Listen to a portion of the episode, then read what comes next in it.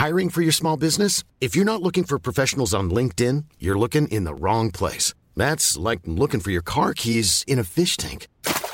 LinkedIn helps you hire professionals you can't find anywhere else, even those who aren't actively searching for a new job but might be open to the perfect role. In a given month, over 70% of LinkedIn users don't even visit other leading job sites. So start looking in the right place. With LinkedIn, you can hire professionals like a professional. Post your free job on linkedin.com slash people today. Simplify Your Life. Einfacher und glücklicher Leben. Der Podcast. Herzlich willkommen zum Simplify Your Life Podcast. Ich bin Uli Haas und mir gegenüber sitzt... Werner Tiki Küstenmacher. Hallo. Herzlich willkommen. Wir konnten es nicht aufschieben, unser, unser, unser kleines Gespräch, weil das ist heute unser Thema. Klaus, 52, ganz kurz beschrieben, E-Mail hat uns erreicht. Ich leide unter Aufschieberitis. Prokrastinieren nennt man das, glaube ich. Das ist das. Äh, also es ist einfach eine Übersetzung von dem englischen Wort Procrastination. Klaus, wir können dir helfen. Also die drei großen Blockaden soll es geben. Welche sind denn das? Also die drei großen Blockaden sind Perfektionismus, Angst und unangenehme Gefühle. Mhm. Also man sagt, dass Aufschiebern häufig so ein innerer Qualitätsmanager im Nacken sitzt, weil sie sagen, ich habe was zu erledigen, aber ich habe so ein großes Bild davon, wie das wird. Es muss ganz toll werden. Und dann haben sie aber doch das zweite, eben die Angst, dass es nicht ganz so toll wird. Und dann sagen sie, naja, mache ich heute nicht, mache ich morgen. Und das ergibt ein unangenehmes Gefühl, weil ich wollte ja eigentlich heute mich dran setzen und tue es nicht. Und das sind eben diese drei großen Feinde, der Perfektionismus, die Angst und die unangenehmen Gefühle. Was ich aber dem Klaus auf jeden Fall schon mal sagen kann, er braucht sich keine Vorwürfe zu machen, dass er so ein schlimmer Aufschieber ist. Hm. Denn es gibt einen praktisch den großen Forscher für das Thema, Joseph Ferrari aus Chicago, der sagt, und der hat es also sein Leben lang erforscht, der sagt, jeder Mensch schiebt auf. Es gibt überhaupt keinen, der alles immer sofort erledigt. Manche tun so, als würden sie es, aber... Ja, es gibt diese, Entschuldigung, wenn ich rein, reingrätsche, mhm. diese mit diesem sauberen Schreibtisch, mhm. alles super geordnet. Äh, sieht auch bei Tiki so aus, sehr ordentlich. Ja, mittelbrecht, ja, Mittelmaß. Aber ich, ich, habe so einen Stapel, ja. Oh, okay, okay. So einen handhohen Stapel. Die Schublade habe ich nicht gefunden, nicht auf. Ja. alles gut. Aber äh, die, die, dieses ja furchteinflößen, die, da denkt man, die haben alles im Griff. Und die, wenn man dann dabei ist, äh, kriegt man auch mit dem Erledigen die Sachen sofort, wenn es da mal so eine Quittung zu, abzuheften ist und tak, tak, tak, tak, tak. Aber jeder tut's. Jeder tut's. Und jeder hat auch Sachen, die er sofort erledigen kann, die ihm Spaß mhm. machen, wo es überhaupt kein Problem ist. Und man hat andere Sachen, die haben so eine kleine, unangenehme Anmutung. Und dann kommt eben dieser Effekt wie das Pferd, das also über ein Hindernis springen soll. Und manchmal springt es einfach drüber mhm. und manchmal kommt ihm kurz vor dem Hindernis der Gedanke, ich schaff's nicht und dann bleibt stehen. Ja. Und so geht's mir jeden Tag zigmal. Ich schaff Sachen und ich schaff Sachen nicht. Ja. Und es gibt bei mir aufgeschobene Dinge, da erschrecke ich dann selber in meinem Zeitplanbuch. Mhm. Da merke ich, Mist, das hast du dir vor zwei Monaten schon auf die To-Do-Liste gesetzt und dann habe ich es vergessen oder habe es, also es ist furchtbar. Und also deswegen der erste Tipp, bitte lieber Klaus, schäm dich nicht. Mhm. Es ist ganz normal, dass wir nicht alles sofort erledigen.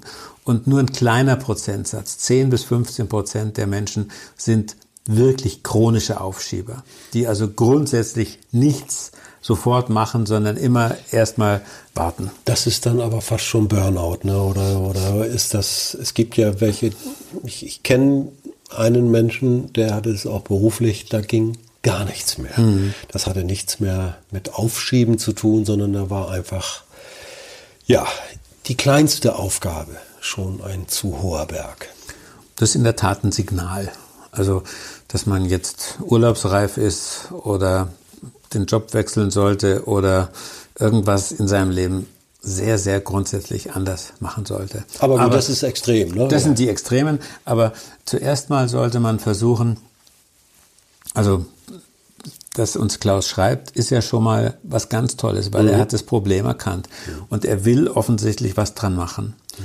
Und dann hat der Ferrari also gemerkt, von allen Methoden, die er angewandt hat, was am besten funktioniert, ist, dass man sich vornimmt, drei Wochen ohne Verspätung. 21 Tage ohne Verspätung. Wie jetzt Termine einhalten oder? Ja, oder also ich will jetzt ab jetzt ah, beginne ja. ich und in den nächsten 21 Tagen will ich nichts mehr aufschieben. Ah ja, nichts und mehr schieben im, nichts im Kalender. Ja, ja, und ja. wenn ich merke, ich muss trotzdem schieben, dann liegt es daran, dass mein Terminplan einfach überfüllt ist. Mhm. Also wenn man sich vornimmt, für den nächsten Tag drei Sachen zu erledigen und jede der drei Sachen dauert eigentlich einen Tag, dann geht's halt nicht. Mhm. Es ist Quatsch. Also deswegen fängt also die Anti-Aufschieberitis-Methode fängt damit an, Sachen zu streichen. Mhm. Also, dass man jetzt auf der To-Do-Liste sieht, ich sollte da das und das machen. Und jetzt rufe ich den an und sage ihm, lass uns diesen Auftrag komplett canceln. Ja. Oder ich gebe es an jemand anders oder soll ein Profi machen und nicht ich. Also, dass man den Kalender so frei bekommt, dass pro Tag so viel Platz ist für die Aufgaben, die ich schaffen kann. Klingt so einfach, kann so schwer sein. Ja, aber es ist, es ist eine Gewaltstrategie. Also mhm. ich merke, ich bin ich habe Aufschieberitis, ich habe zu viel in meiner To-Do-Liste, ich stehe unter Druck, dann muss ich diesen Druck abbauen. Und mhm. zwar durch Sprengung, ja, durch Komplettentfernung. Mhm. Ähm, ich hatte mal eine Phase, da war ich Gott sei Dank auf einer Kur bei einem Arzt, dem Franz Milz, mit dem habe ich dann auch mal später zusammen ein Buch geschrieben. Und der hat bei mir erkannt, Herr Küstenmacher, Sie sind kurz vorm Burnout. Mhm. Und mir war das gar nicht klar, aber der hat es eben an bestimmten Werten in meinem, äh, meinem Blutbild und so, hat er das eigentlich eindeutig gesehen. Ach, das kann man daran auch sehen, das ja, also, gar nicht. Ja, und also er war so ein Spezialist, er ist ein, ja. äh, auch Gastroenterologe, also Darm und so spezialisiert. Da kann man schon einiges erkennen. Und dann hat er mich halt angesprochen, was, was ist es, was liegt Ihnen auf der Seele? Und dann kam raus, es war ein bestimmter Auftrag. Ja. Also ein großer Buchauftrag und, und der hat mich wirklich fertig gemacht. Und dann hat er mir ein Rezept, wie sagt man, so eine, so eine Entschuldigung geschrieben. Nein. Da stand drauf, Prä-Burnout. Ich glaube, das Wort hat er gerade erfunden in dem Moment. Und mit diesem ärztlichen Attest ja. bin ich zu dem Verlag gegangen und habe gesagt, schaut mal, hier, also so geht's mir. Ich kann dieses Buch zu dem Termin, den wir vereinbart haben, nicht fertig kriegen. Ja. Und wenn ihr auf dem Vertrag besteht, dann werde ich einfach krank. Also und dann habt ihr überhaupt keinen Autor mehr. Ja. Also das war eine echt gute, super Hilfe, dass ich auf die Art und Weise aus diesem Druck rausgekommen bin. Wie haben die reagiert, wenn ich fragen darf? Ja, die haben äh, Unlust. Die, ja, die haben ja. am Anfang waren sie natürlich ein bisschen, äh, jetzt haben wir doch das Buch angekündigt, steht ein Prospekt und so weiter. Aber dann haben sie gemerkt, Geht's es ist so ernst, ja. Ja. Ähm, und das ist also das, was ich sage, mhm. räumt den Terminplan leer, im Notfall durch Sprengung. Ne? Ja. Ich habe das Buch dann mit einem halben Jahr Verspätung habe ich dann abgeliefert und es ist wunderschön geworden, alles prima und ich bin auch gesund geblieben. Die zweite Strategie, die der Ferrari vorschlägt, ist eine Aufgabe nicht ganz erledigen, sondern schon mal anfangen. Mhm. Und das habe ich leider auch am eigenen Leib immer wieder gemerkt. Also ich sollte mich, äh, also ich soll einen Artikel schreiben für eine ja. Zeitschrift zum Beispiel. Ja. Und oh, nee, das berühmte nicht, leere Blatt Papier. Ja, genau. Der berühmte Anfang. Nee. Ne? Ja, und, dann, oh. ähm, und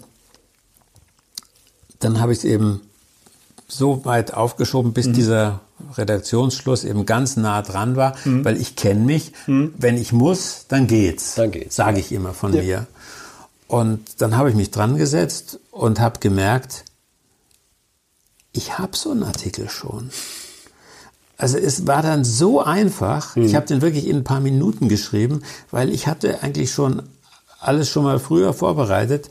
Ich Vollidiot, wenn ich mich gleich an diesen Anfang gemacht hätte, am Anfang einfach mal sich hinsetzen und die Datei öffnen und so weiter gucken, dann hätte ich gemerkt, Mensch, diese Aufgabe, die mir so groß und schwer vorkommt, die ist gar nicht so groß, die ist ja eigentlich schon fast erledigt. Oder wenn ich früh genug mit was anfange, dann finde ich zum Beispiel jemand, der mir hilft. Oder dass ich merke, Mensch, das ist eigentlich eine Aufgabe, die muss ich gar nicht erledigen. Die kann ich an jemand anders delegieren. Aber wenn ich es bis auf den letzten Drücker vor mir herschiebe, dann kann ich es zum Schluss auch an niemand mehr delegieren. Dann ja. muss ich die Suppe selber auslöffeln. Klar. Also deswegen die Aufgabe erledigen, aber nicht ganz, sondern mal den ersten Schritt tun. Und bei dem wird man oft schon schöne Überraschungen erleben. Mhm. Kann ich übrigens bestätigen, auch persönlich. Mhm. Also jetzt nicht konkret, die Beispiele fallen mir, es kommt mir so bekannt vor, dass ich sage, oh, na, und das war jetzt dein Ding, das dich ausgebremst hat, zum mhm. Teil über Tage oder manchmal genau. über Wochen. Dann wissen wir, oder weiß auch der Ferrari als Forscher, dass Aufschieber sind vor allem Leute, die allein arbeiten. Mhm. Im Team ist es schon mal sehr viel schwieriger aufzuschieben.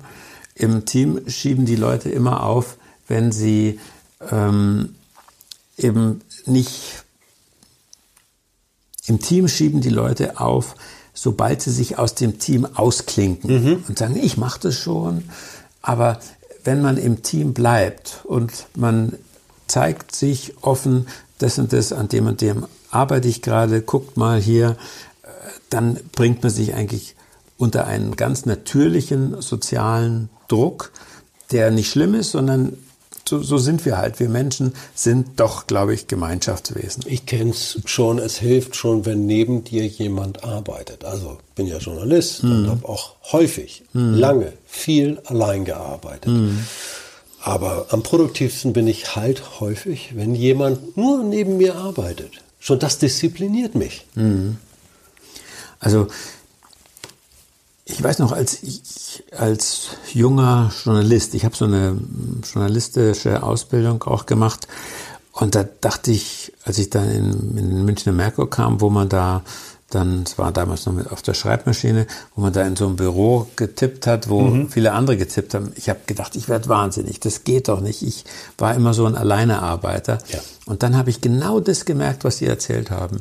Wenn ich gespürt habe, die anderen sind konzentriert bei der Sache, dann fiel mir das eigentlich auch leichter, mich zu konzentrieren. Und inzwischen weiß ich sogar, woran das liegt. Das ist tatsächlich unser emotionales Gehirn. Das limbische System ist mit den anderen limbischen Systemen verbunden. Mhm. Also da gibt es so eine Art WLAN. Mhm. Äh, und wenn man in einer konzentrierten Atmosphäre ist, wo alle mit ihrem Gehirn da sich konzentrieren, dann hilft es. Klingt auch logisch. Sage ich jetzt mal so einfach. Es, also, also es ist diese Arbeitsatmosphäre, die mhm. man sagt häufig, das ist eine gute Arbeitsatmosphäre. Wir beide hier haben eine gute mhm. Arbeitsatmosphäre. Ähm, ja. Also unsere Tochter, die studiert Philosophie und die erzählt immer, dass sie sich besser konzentrieren kann, zum Beispiel in der Bibliothek, hm.